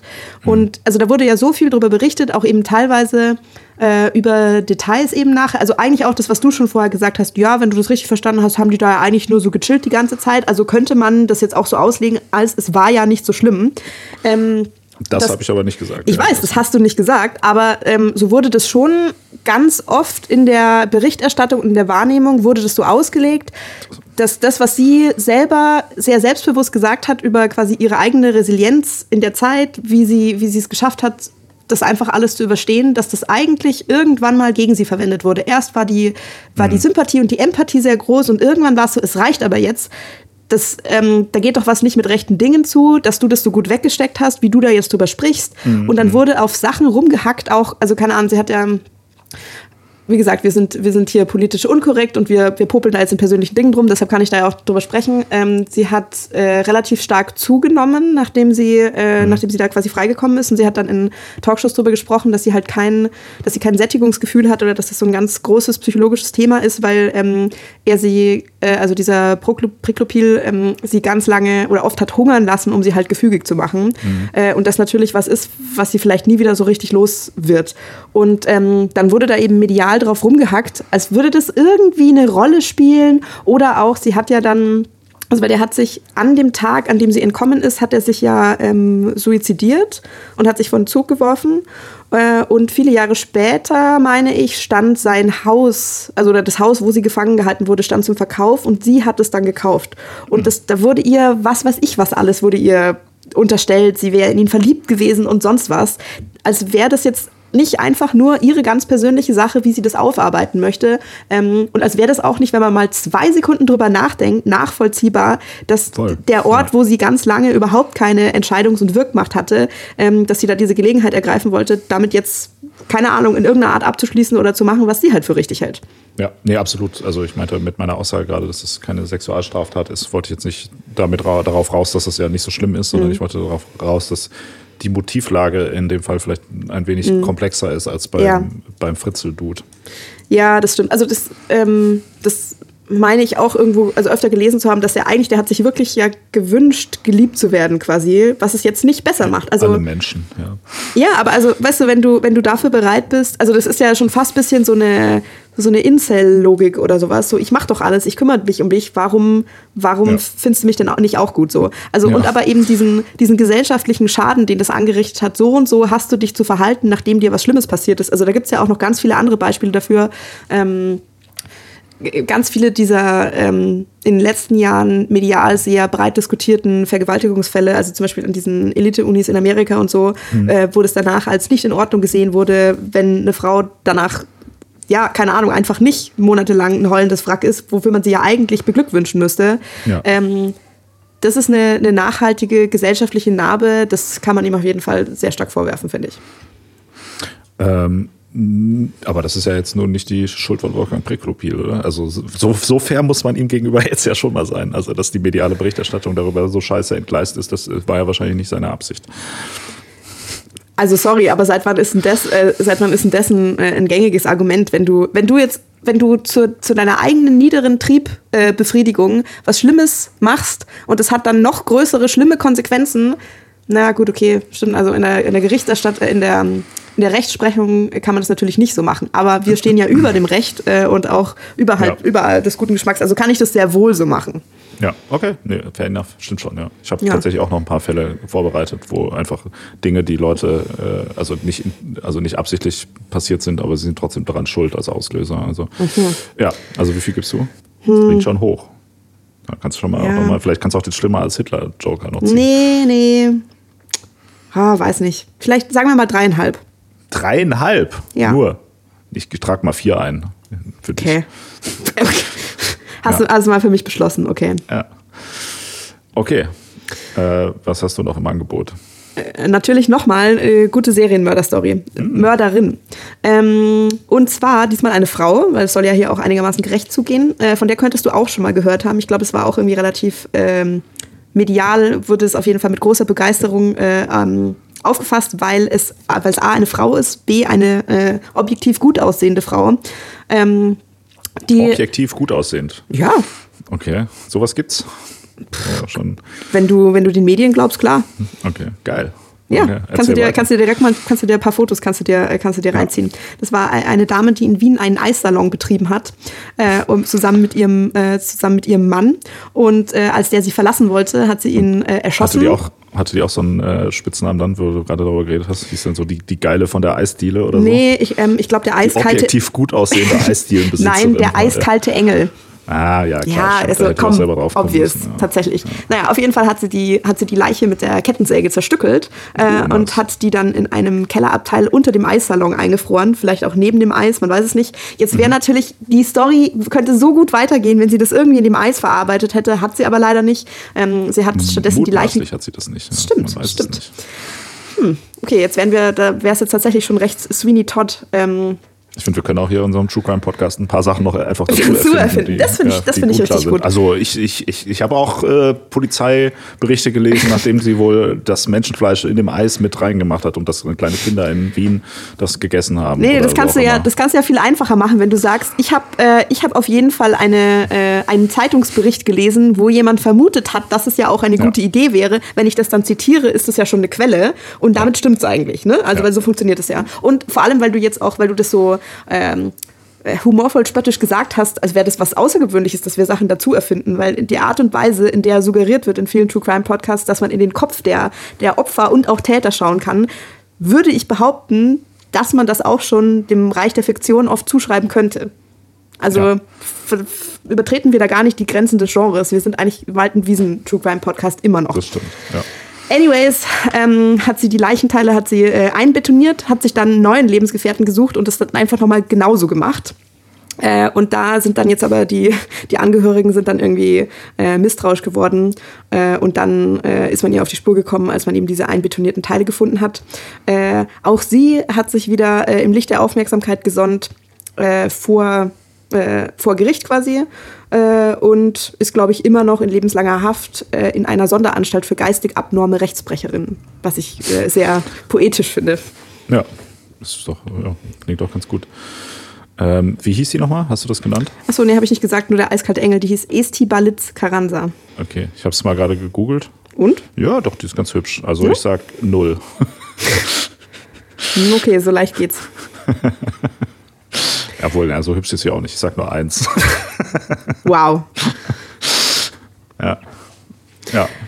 Aber ja. Es, klingt doch, also es klingt doch relativ, also ist doch auch irgendwo fair, oder? Also ich meine, sie ist eine Frau, die einen Mann umgebracht hat. Das ist ja erstmal, trägt sie damit ja zu eine Lösung von einem gesellschaftlichen Problem bei, oder ja, nicht? Ja, das ist wahr. Also auch mm. wenn das nicht vielleicht ihre Absicht war, aber das ist ja auch irgendwie feministisch so. Ich finde das okay. Ja, ich finde halt, also was ich problematisch finde, ist, dass sie wahrscheinlich der, äh, dem feministischen Fortschritt damit halt schadet, wenn sie dieses Klischee aufrechterhält, der irgendwie der, der leicht hysterischen Frau ähm, die eine Trennung nicht verkraften kann und dann gleich zu, zum Mord schreiten muss und das dann auch, also das ist dann auch nicht ein einmaliger Ausrutscher gewesen, sondern dann mehr so ein, so ein Erfolgsrezept, das sie wiederholt hat. Weiß ja, ich jetzt nicht, ob ich, ich das, das für uns alle Frauen, ob ich das jetzt so ein gelungenes Vorgehen finde, so marketingmäßig. Sie ist eine Gottesanbeterin, so musst du es sehen. Also, und ich finde auch, da hatten wir auch schon mal drüber gesprochen, ich finde, alle Frauen sollten so vorgehen, dass sie einfach ihren, äh, ihre Ex-Beziehung einfach umbringen.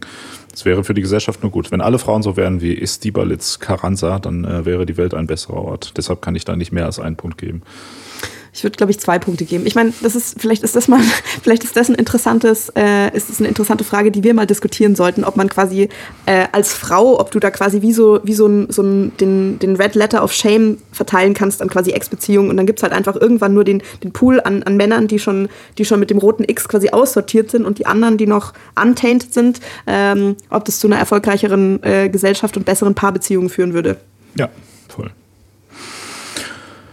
Okay, dann, äh, ich habe noch mehr Politiker und zwar mal zusammengenommen äh, die ganze, äh, die ganzen, ich sag mal, Hurensöhne mhm. ähm, von der FPÖ, ob es jetzt angefangen mit Jörg Haider äh, und so weiter, halt die ganzen der letzten Zeit, so HC äh, Strache, Norbert Hofer, Herbert Kickel, der ja gerade der Vorsitzende ist, ähm, sind für mich alles richtige äh, Wichser, Rechtsextreme und so weiter, die äh, höchst bedenkliche Politik machen und die auch weggehalten werden sollten von der, von der politischen Führung in Österreich, die mhm. aber unter anderem Sebastian Kurz zum Beispiel in einer Koalition äh, an die Macht geholt hat, nach, äh, bis, bis zu dieser Ibiza-Affäre, ähm, wo ja dieses, also ja, ist auch scheißegal, auf jeden Fall haben die sich ja da ordentlich blamiert. Äh, das war in dem Fall der HC Strache, der ja auch äh, ein bekannter deutscher Rapper ist, mhm. oder ein deutschsprachiger Rapper. Falls, äh, das kann man, kann ich nur empfehlen. Ähm, da mal zu googeln, was der so für Rap-Songs auch rausgebracht hat, sind alles die schlimmsten Menschen der Welt und ich gebe den allen in Summe der FPÖ als Partei einfach mal fünf Punkte im Beschissenheitslevel. Also äh, genauso schlimm wie Hitler. Mhm. Also weiß ich nicht, ist natürlich, es ist fair, das kannst du auf jeden Fall so einordnen. Das ist ja genau das Argument, das ich vorher schon gebracht habe.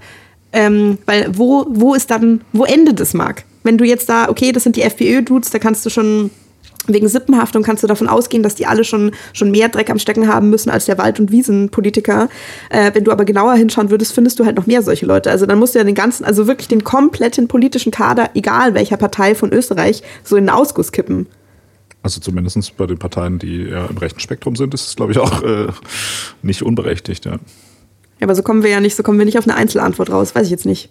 Ja, dann sag doch mal eine Zahl, dann kommen wir auf eine Einzelantwort. Die, das ist einfach, du willst du hier äh, irgendwie hinterfragen, dass es eine wissenschaftliche Methode ist, die wir anwenden, oder was? Natürlich nicht. Ich, ich, ja. äh, ich vertraue dem Prozess, du hast ja völlig recht. Sehr gut. Hm. Ja, ich, was du sagen willst, ist vier. Ja, okay. tatsächlich, was ich sagen möchte, ist vier. Genau. Das ist auch ein bisschen gruselig, wie du mir da in den Kopf schauen kannst. Ja. Und ich lege noch einen drauf, gerade weil es thematisch passt, und zwar äh, Martin Sellner. Mhm eine interessante äh, Persönlichkeit der ähm, österreichischen rechtsextremen Szene. Und zwar, äh, wie ich heute herausgefunden habe, mittlerweile nicht mehr der, der Vorsitzende oder Sprecher der identitären Bewegung in Österreich, aber natürlich trotzdem da noch involviert. Äh, die identitäre Bewegung ist ja doch so eine, so eine sehr rechte, ähm, ja, wie soll man das sagen, so Gruppe an, äh, die halt so auf so völkisches Gedankengut ähm, zurückgreifen. Und äh, Martin Sellner ist da jemand, der halt sehr aktiv war, so in sozialen Medien, äh, auf YouTube, Instagram und so weiter, bis er da gesperrt wurde vor so zwei Jahren. Ich habe heute noch mal auf seiner Website geschaut. Ähm, wie er das nennt, ist, er hat die digitale Todesstrafe bekommen, weil er von YouTube gelöscht wow. wurde. Ja, also auch jemand, der, der zur Übertragung neigt. Auch da finde ich, muss ich sagen, ein sehr gefährlicher Dude, weil der so sehr good looking und charming, handsome rüberkommt und so weiter. Ähm, also äh, ja, ist auch so ein bisschen so dieses, also dieses Sebastian Kurz-Thema wieder so, dass er irgendwie, wo man denkt so, ja, das kann ja kein Nazi sein, aber wenn man den dann mal reden hört, irgendwie ist es doch, ähm, ja, schwieriger, schwieriger Typ auf jeden Fall. Ich hatte ja, glaube ich, in einer anderen Folge auch mal gesagt, ähm, das ist schon mein Lieblingsnazi zurzeit. Dein Lieblingsnazi zurzeit, ja. okay. Gibt's da, das ist immer so ein, so ein Monats- oder Wochenaktuelles Ranking, das war mir gar nicht bewusst. Nee, das ist schon seit fünf Jahren, ist der auf jeden Fall mein ah, okay. Lieblingsnazi. Ich habe früher auch relativ regelmäßig seinen YouTube-Kanal verfolgt, weil es mich irgendwie interessiert hat irgendwie. Und da war er noch recht ähm, so harmlos, irgendwie hat es immer alles in schöne Worte verpackt. Mittlerweile, wo er auch auf Telegram und Odyssey und so weiter auf diesen ganzen Plattformen abgeschoben ist, wird er auf jeden Fall immer radikaler und ähm, hm. ja, sagt auch klar, was, was er denkt. Ähm, genau, also ähm, ein soll man das sagen, der, der Rattenfänger der, der Rechten in Österreich und natürlich auch Fan von, äh, von der FPÖ. Und da gibt es natürlich von mir auch schon wieder fünf Punkte. Ja, also boah, weiß ich jetzt nicht. Genauso schlimm wie Hitler, meine Meinung. ich würde, glaube ich, vier Punkte geben. Ja, sehr gut. Äh, wegen, wegen True Crime Format. Ich habe auf jeden Fall noch einen, ähm, einen Serienmörder, sowohl mit den berühmtesten. Also man kann jetzt diese, diese Folge ist auf jeden Fall das österreichische Serienmörder Best of auf jeden Fall auch. Äh, und zwar Jack Unterweger.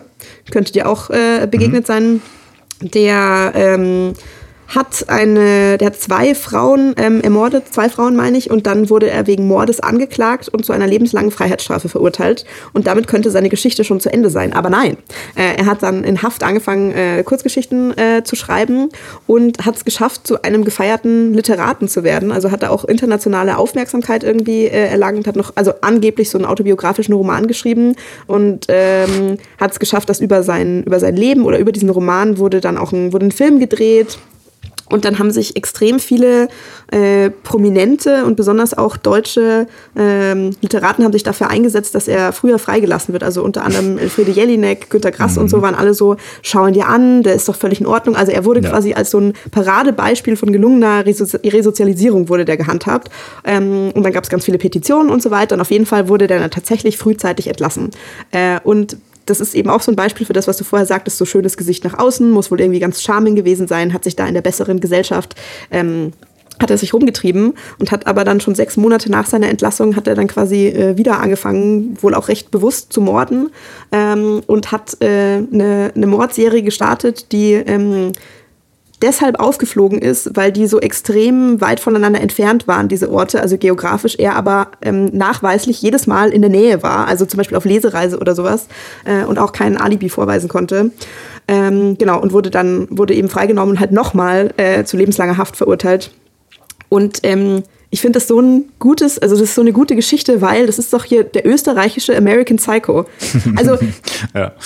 da, da, also keine Ahnung, du, du hast schon du, du hast schon alle Indizien an der Hand, dann, dann wirst du nicht nur, bekommst du eine zweite Chance, sondern äh, du wirst sogar auch noch gefeiert und irgendwie von der, von der Haute Volée da gehätschelt und nutzt es einfach dafür aus, es noch brutaler und schlimmer äh, als vorher irgendwie zu treiben. Mhm.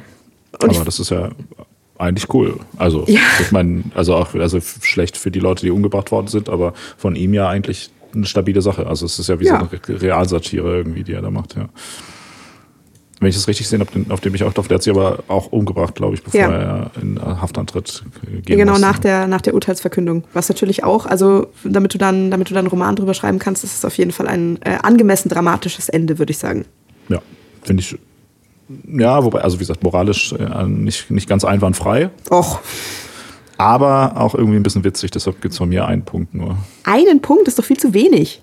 Einen Punkt. Ja, zwei.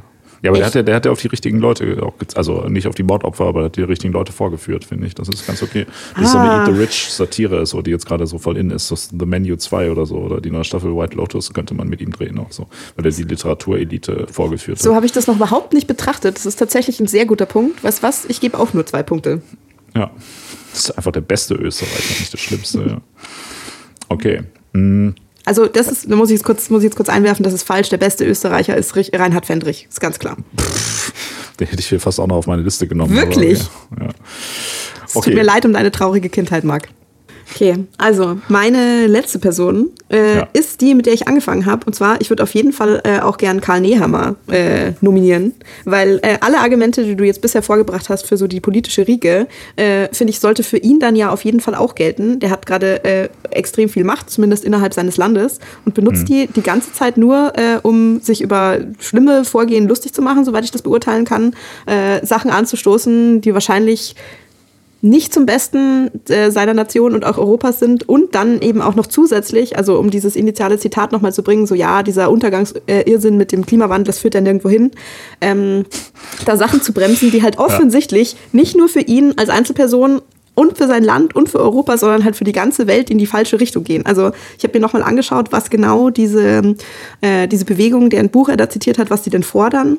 Ähm, die meinen nicht mal, dass irgendwie Klimaschutz jetzt grundsätzlich keine schlechte Idee wäre. Die sagen einfach nur, da braucht es keine politische Regulierung dafür. Also deren konkrete Forderung ist, dass man äh, der Wirtschaft ihren Lauf lassen muss, weil ähm, wenn da politisch eingegriffen wird, das hätte ja noch nie was gebracht äh, und sozusagen der Markt regelt. Ist deren Vorschlag für Klimapolitik. Ja. Ja.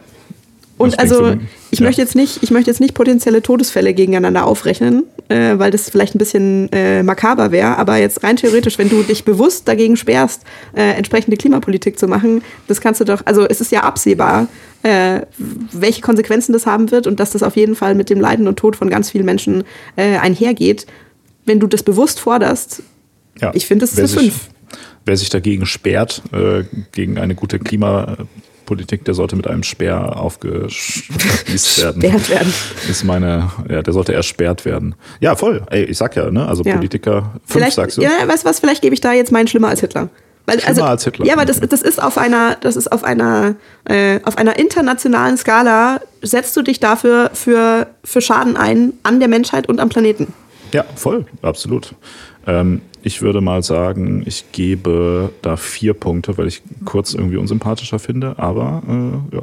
Ja, also jetzt, äh, ich möchte da noch mal kurz auf dich einwirken. Kurz hat zwar, der hat jetzt immer noch, äh, der hat immer noch Einfluss, aber der hat aktuell nicht so viel Einfluss wie der Nehammer. Ist es nicht wichtiger? Oder ist es ja, dann nicht relevanter? Ja, also sagen wir so, Karl Nehammer ist, äh, ist halt Kanzler von Österreich. Das heißt, er hat ja in dem Sinne nicht wirklich Einfluss. Naja, aber mehr als, also mehr als der Kurz gerade hat, oder nicht? Da wäre ich mir gar nicht so sicher. Meinst du? Mit dem, ja. mit dem Thiel glaub, zusammen? Hm? Ja, ich glaube, die Silicon Valley-Brüder da, die sind schon richtige Uhrensöhne, die auch ziemlich viel Einfluss auf Gesetzgebung haben. Ja. Okay. Aber äh, ja, das ist ja gut platziert auf jeden Fall. Hm.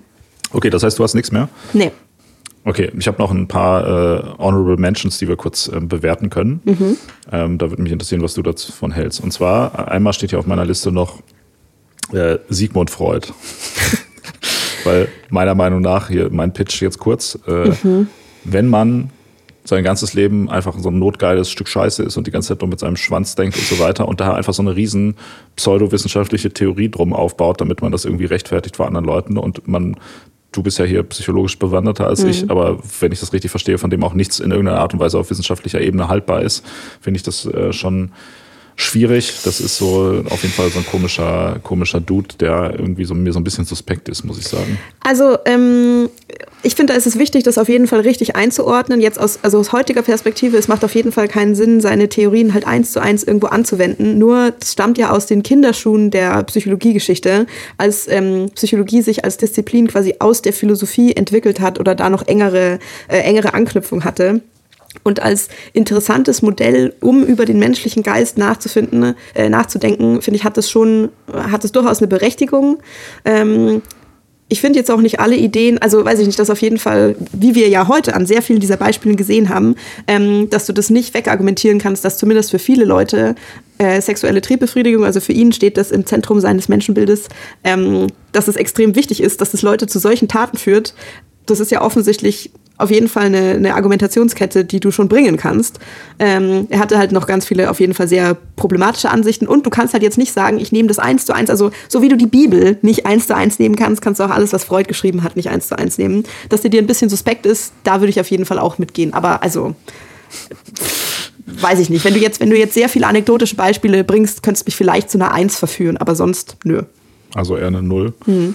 Okay.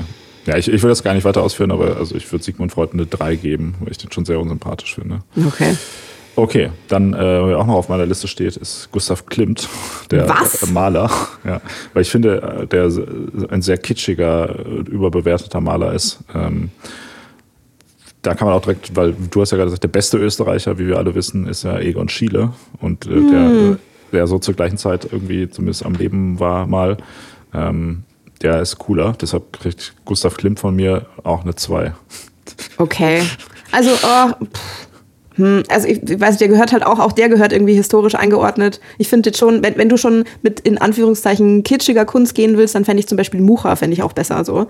Aber ähm, nee, ist auch Wie schlimm findest du Gustav Klimt im Vergleich zu Adolf Hitler? Okay, nee, ja. Dann habe ich hier noch auf meiner Liste, und äh, wir, gehen, wir gehen immer weiter mit, es wird immer randomer, äh, Wolfgang Amadeus Mozart. Okay, das ist tatsächlich relativ random. Was, ja. was möchtest du ihm denn zu Lasten legen? Ja, ich finde ich auch, ist auch sehr kitschiger Komponist, nervt alles so sehr, sehr theatralisch und irgendwie, keine Ahnung, ich finde auch so, weiß ich nicht, also irgendwie, irgendwie nervt er mich. So, da gibt es irgendwie geilere Dudes. Deshalb würde ich sagen, Mozart kriegt von mir auch zwei Punkte. Mm -mm, ist ich will einfach Null. noch ein bisschen, bisschen, ja, Hass bisschen haten, okay. ausgeben. Okay. Dann äh, habe ich noch auf meiner Liste äh, Andreas Gabalier. Uh, oh, okay, ja, ja gut. Weißt du was? Ja. Hm. Ja, hätten, ziehst du deinen schlimmer als Hitler-Joker nochmal zurück. Nee, ne? nee, nee, aber da, also da wäre ich echt bei so einer 2 oder 3 dabei, weil wer auf so, äh, also weiß ich nicht, so breiter Front ge, äh, Gehirnzellen zum Bluten bringt, ja. ist schon auch gegen Und die Genfer Menschenrechtskonvention. Politisch ja. fragwürdig positioniert auf jeden Fall. Ja. Also, was sagst du? Ja, na mal äh, eine 2. Lass mal Butter bei die Fische. Was gibt's denn du? Vier. Boah, okay. Schon, also der ist schon echt furchtbarer Typ. Dann, noch zwei habe ich noch, komm, hier. Äh, Dietrich Watteschitz, letztens äh, verstorben, der Gründer und Chef-CEO von Red Bull. Keine Ahnung, der soll ja, also, oder die Leute jetzt, als er gestorben wurde, haben ja alle nochmal so ein Loblied darauf gesungen, was es ja eigentlich für ein netter Typ war und so weiter. Aber man muss sich nochmal vor Augen halten, da hat jemand eine weltweit bekannte Firma äh, gegründet, die darauf basiert, dass man quasi Gift in Dosen äh, verkauft. Niemand braucht Red Bull. Mhm. Und darauf basierend eine Firma zu gründen, ist schon an sich irgendwie schwierig. Also das ist ja vor allem heißt ja immer, boah, das war voll das Marketing-Genie und so, weil der mhm. diese geilen Werbekampagnen und so weiter. Und dann mittlerweile machen die ja irgendwie nur noch so, okay, wir haben hier diesen Fußballverein. Und ich wollte gerade sagen, die, die machen ihr ganzes so. Geld halt mit Sportevents. Genau, also aber auch das, also ich meine, Sport schauen ist ja auch, mhm. wie wir wissen, für Dumme und Red Bull ist halt auch einfach irgendwie, also es sollte eigentlich verboten werden. Red Bull hält ja auch indirekt diese, ähm, dieses System an Leuten, die Pakete ausfahren müssen in Deutschland am Leben, weil die immer mit einem Red Bull in der Hand ihr, ihr Postauto fahren. Oder natürlich so? meistens vielleicht mit anderen Energy Drinks. Aber das sind so typische Jobs, die man nur dann aushält, wenn man sich die ganze Zeit Energy Drinks macht. Das heißt, der, die haben auch noch indirekt dazu beigetragen, dass auch noch woanders Leute ausgebeutet werden. Und Firmen, die einfach Produkte anbieten, die komplett sinnlos sind, regen mich auf. Ja, also tatsächlich, wenn, wenn man jetzt äh, mit derselben Argumentation, die ich vorher gebracht habe, so welchen gesellschaftlichen Schaden ähm, hat es nach sich gezogen. Das ganze Konzept von Energy Drinks ist ja eigentlich schon verkehrt, dass du quasi, äh, dass du dir tote Energie irgendwie aus der, äh, von deinem zukünftigen Ich abzapfst, ja. um irgendwas zu machen, das dem Kapitalismus dient und wahrscheinlich total sinnlos ist und Raubbau an deinem eigenen Körper äh, und das irgendwie noch so zu einem Art Wundermittel hochstilisiert wird, ist eigentlich auch richtig daneben so. Ja, voll. Deshalb vier Punkte für ihn. Hm. Für Red Bull, sage ich mal. Wir können ja auch Red Bull essen, Österreicher. ja, puh, ich gebe mal drei Punkte. Es wäre jetzt ein bisschen interessant, welche Serienmörder ich jetzt auf demselben selben Stufe gestellt habe wie, äh, wie den Red Bull-Chef. Aber gut, es ist wohl jetzt so. Ich ja. committe. Und jetzt schließt sich der Kreis, weil wir haben gerade darüber gesprochen, kann der Entführer von Natascha Kampusch dafür verantwortlich gemacht werden, was nach seinem Tod mhm. äh, passiert ist in der Berichterstattung über die Opfer von Gewalttaten. Ähm, und wen ich hier noch auf der Liste habe, ist natürlich Franz Ferdinand, den äh, Auslöser des Ersten Weltkriegs. der quasi äh, ja, Thronfolger damals vom äh, österreichischen Königreich oder wie auch immer das damals hieß, ähm, der ermordet wurde, ich glaube, von serbischen mhm. In Sarajevo, ja. Ja, und äh, dessen äh, die daraus entstandene äh, Verwerfungen haben quasi mehr oder weniger direkt zum Ersten Weltkrieg geführt. Das heißt, man könnte argumentieren, er ist eigentlich auf dem, also was Adolf Hitler für den Zweiten Weltkrieg ist, ist Franz Ferdinand für den Ersten Weltkrieg, nur halt unverschuldet. Nee, nee, da gehe ich nicht mit. Also äh, das ist, äh, das ist unterkomplex. Ich habe da, ich mich da so ein bisschen eingelesen, äh, bevor ich letztes Jahr dann äh, eben auch in, äh, in äh, Bosnien-Herzegowina war und in Serbien. Ähm, dass da, dass es schon von langer Hand vorbereitet war und das war quasi nur das, äh, das Zündholz, das Ganze zum Entflammen gebracht hat. Das kannst du ihm jetzt nicht als Einzelperson. War das eine False Flag Aktion oder was? Ja. What? Okay. Hier, Bildungspodcast. Ja. Blutiger, okay, also, blutiger Bildungspodcast. Also Franz Ferdinand, wie viel gibst du? Null Punkte. Null. Okay, ich muss gestehen, ich wollte auch hier nur provozieren, ich gebe auch null. Okay, dann haben wir ähm, ein Ergebnis. Mhm. Maximal zu erreichen äh, mhm. waren zehn Punkte. Mhm. Und wir haben drei Leute, die neun Punkte haben. Und zwar ist es einmal Sebastian Kurz, mhm. dann ist es die ganze FPÖ und Martin Sellner. Aha. Und dann haben wir drei Leute, die zehn Punkte haben. Und zwar ist das äh, Adolf Hitler, mhm. Josef Fritzl und Karl Nehammer. Mhm. Und ich denke, die Entscheidung fällt uns sehr leicht zu sagen, wer der schlimmste Österreicher ist von diesen dreien, oder? Es ist eindeutig Karl Nehammer. Also tatsächlich. Du, hast einen schlimmer als Hitler-Joker gezogen, ja. das heißt, Hitler kann schon mal nicht schlimmer sein. Das heißt, du kannst dich nur noch, wenn überhaupt, zwischen Fritzl und Nehammer entscheiden. Aber ich denke, also keine Ahnung. Was war, ist was, die Entscheidung klar. Was war, was war nochmal dein schlimmer als Hitler-Joker? Das war Kurz. Sebastian Kurz, ja. Aber mhm. ich meine, gut, das ist ja irgendwo der, also wir, wir haben ja da denselben, denselben Fokus. Also es ist ja ein bisschen der, der Nachfolger einfach von ihm. Mhm. Sebastian Lang ist es. Ja, also, gut. Ähm, Ja, also da kommt es jetzt wieder drauf an, welche, welche Skala du anwendest. Aber wenn man, wenn man ausgeht von welchen, welches Potenzial an Schaden äh, jemand noch mit sich bringt, ja, dann, dann wäre das Nehammer. Als in der ja. Rückschau, soweit man das jetzt beurteilen kann, wäre es auf jeden Fall Hitler. Findest du? Ja. Echt? Okay. Aber wir sind ja ein Podcast, der an aktuellen Ereignissen äh, interessiert ist. Und ich meine, genau, Hitler kann auf jeden Fall keinen Schaden mehr anrichten. Fritzl lebt zwar noch, aber äh, ist wohl mhm. äh, nicht mehr in der Lage, körperlich noch Schaden anzurichten, plus sitzt hinter Gittern. Und äh, ja, Karl Nehammer sollte hinter Gitter. Also beschließen wir Karl Nehammer. Ja. Man muss vielleicht ganz kurz den, äh, den Zynismus anerkennen, den es bedeutet, potenzielle zukünftige Tote gegenüber schon passierten, in der Vergangenheit liegenden aufzurechnen. Ähm, aber äh, anschließend an unsere vielleicht Optimismus- und Pessimismus-Folge, um, äh, um das bestmögliche, die bestmögliche Zukunft äh, für Österreich äh, zu ermöglichen, sollte man auf jeden Fall Karl Nehammer so viel wie möglich an den Pranger stellen und da leisten wir gerade einen Beitrag dazu. Absolut.